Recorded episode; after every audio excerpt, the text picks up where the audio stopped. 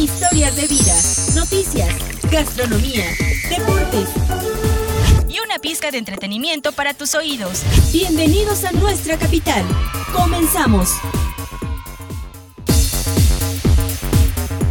Hola, ¿qué tal? ¿Cómo están? Mi nombre es Edgar Delgado y a nombre de mi compañera Gloria Ginsberg, hoy les doy la bienvenida a nuestra capital radio, específicamente al programa número 66. Gracias a todos por eh, escucharnos viernes tras viernes. Les traemos siempre mucho contenido acerca de Toluca, acerca de lo que acontece en, en nuestro país, en México. Y pues espero que nos sigan escuchando y los compartan a sus seres queridos y también en nuestras redes sociales. ¿Y qué les parece si vamos rápidamente a la sección de gastronomía, donde Alfredo nos enseñará a preparar una sopa calientita de pollo con nueces y después les platicaré acerca de cuatro aplicaciones para que los más pequeños del hogar puedan mejorar sus estudios desde casa.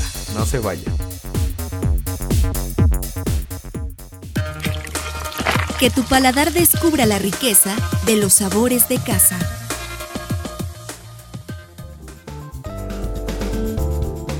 Amigos, el día de hoy les traigo una receta muy rica para hacer sopa de pollo y nueces. Mm. Los ingredientes son un litro de caldo de pollo, 100 gramos de nueces peladas, 200 gramos de pollo en muslo o pechuga, media cebolla, un diente de ajo, perejil, cilantro, comino, aceite de oliva, pimienta y sal.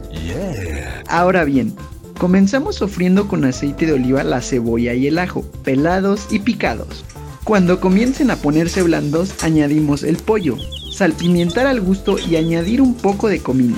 Agregar también perejil picado y cilantro. Cuando se dore el pollo, vertemos el caldo caliente de manera que cubra toda la carne. Dejamos al fuego unos 15 minutos. Mientras, en un sartén doramos un poco las nueces. Cuando el caldo le queden solo unos minutos, añade las nueces remueve y retira del fuego. Y listo, ya está preparado este exquisito plato. También puedes elaborar el clásico caldo de pollo reconstituyente y perfecto para estos días de invierno. Y como dicen, barriga llena, corazón contento.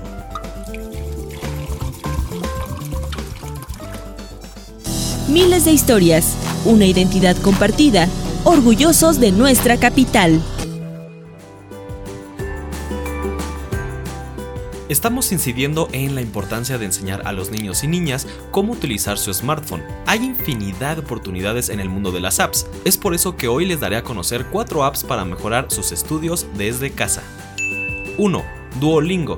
Es una de las mejores aplicaciones para aprender idiomas, como el inglés, francés, alemán, italiano, portugués o catalán. Es totalmente gratuita e intuitiva. 2. Khan Academy, creada por personas sin ánimo de lucro, es una aplicación educativa que permite aprender sobre todo tipo de temas como por ejemplo las matemáticas, la física, la química o la historia. 3. Lightbot Code Hour. En plena tecnología, comprender el lenguaje de programación es futuro. Lightbot es una aplicación para introducir a los más jóvenes en este mundo y aprender la lógica de la programación de forma sencilla mediante juegos. Y 4. TC App los medios de comunicación cada vez alertan con más frecuencia sobre el aumento de los jóvenes con trastornos de conducta alimenticia. TC App es una aplicación de soporte en el tratamiento de los trastornos alimenticios como la anorexia o la bulimia, y como siempre, nos sentimos orgullosos de nuestros habitantes y de nuestra capital.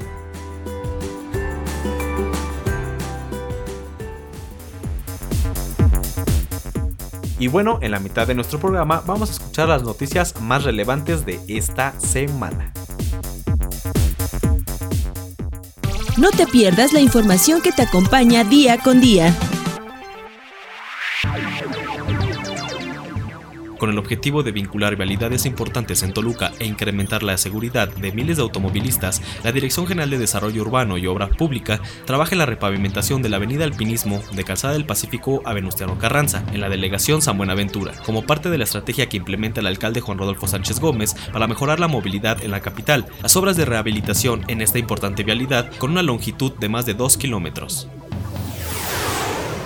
El Instituto Municipal de Cultura Física y Deporte de Toluca, IMCUFIDET, impartió de forma gratuita la capacitación digital denominada Coaches Deportivos Municipales hacia la evolución de la activación física a través de su página oficial de Facebook Live con 300 participantes inscritos. El titular del deporte de Toluca, Luis Antonio Simbrón Romero, agradeció la respuesta al evento académico que integró temáticas como antecedentes, componentes e impacto actual de la cultura física.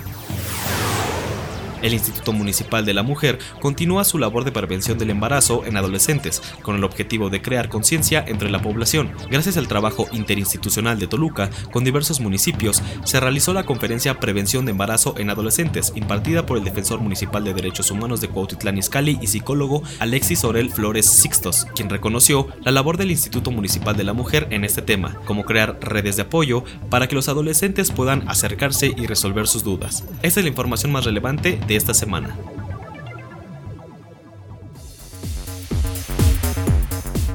Y bueno, pasamos a la sección más activa de este programa, en donde Roberto nos enseñará cómo hacer una mesa de ping pong desde casa. Y por último, Alfredo nos platicará acerca de un gran ilustrador y caricaturista mexicano. Su nombre es, ¿quién creen? José Guadalupe Posadas. No le cambien. Acabas de ingresar a la cancha. Es tu momento de brillar. Descubre tu pulso deportivo.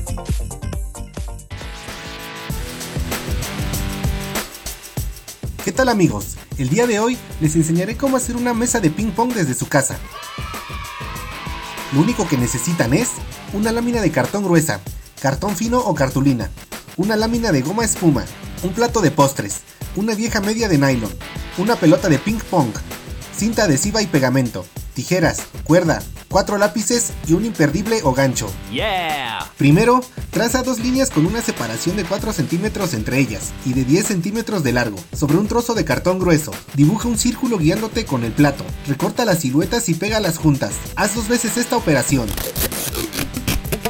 2. Usando el mismo plato, dibuja cuatro círculos sobre la lámina de goma espuma y recórtalos. Pega un círculo de goma espuma a cada lado de los círculos de cartón. 3. A continuación, enrolla la cuerda por el mango de cada raqueta y pega los extremos. Por encima de la cuerda, enrolla cinta e introduce un lápiz por los mangos, entre los dos trozos de cartón. 4. Luego para hacer la red, corta la parte del pie a una media vieja. Corta la media abriéndola totalmente. Dobla 2 centímetros en ambos bordes y pégalos. 5. Corta dos trozos de cuerda de 80 centímetros de largo. Pásalos de uno en uno por el imperdible. Mete el imperdible por los dobleces que hiciste en la media. Ata los extremos a dos lápices. Y para finalizar, corta dos trozos de cartón fino, tan largos como el borde de la mesa que vayas a utilizar y de unos 6 centímetros de ancho. Pega cada uno con cinta en el centro a cada lado de la mesa. Mete los lápices dentro de ellos. Y listo, tendrán una excelente mesa de ping pong. Y recuerden, mantenerse activo es mantenerse saludable. Conoce, vive y siente. Esto es lo que hay en nuestra ciudad. ¿Qué tal amigos? En esta ocasión les hablaré un poco de José Guadalupe Posadas. Les cuento que fue un grabador, ilustrador y caricaturista mexicano originario de Aguascalientes. Célebre por sus dibujos de escenas costumbristas, folclóricas, de crítica sociopolítica y por sus ilustraciones de calacas o calaveras, entre ellas la famosa Catrina. Las imágenes críticas de Posadas eran evidencia de la desigualdad e injusticia social existente en la época porfiriana. Cuestionaban su moralidad y su culto por la modernidad. Sin embargo, este trabajo no era de fondo, ya que cuidaba su línea editorial. Las calaveras de Posadas son en la mayoría los casos asociados con el Día de Muertos, ya que interpretó la vida y las actitudes sociales del pueblo mexicano, representándonos en sus grabados como calaveras vestidas de gala, calaveras en fiestas de barrios, en calles urbanas y en las casas de los ricos. Desde nuestra capital radio le recomendamos echar un vistazo a todas las obras de este gran artista mexicano. Nos escuchamos la próxima semana.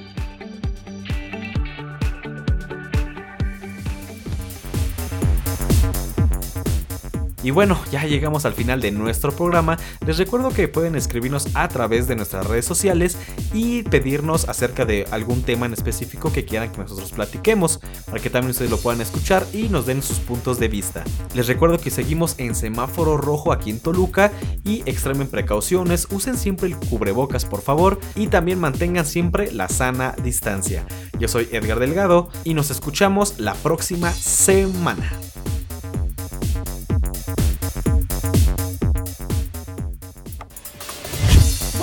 Con más temas de interés. Aquí desconectamos nuestra capital. Hasta la próxima.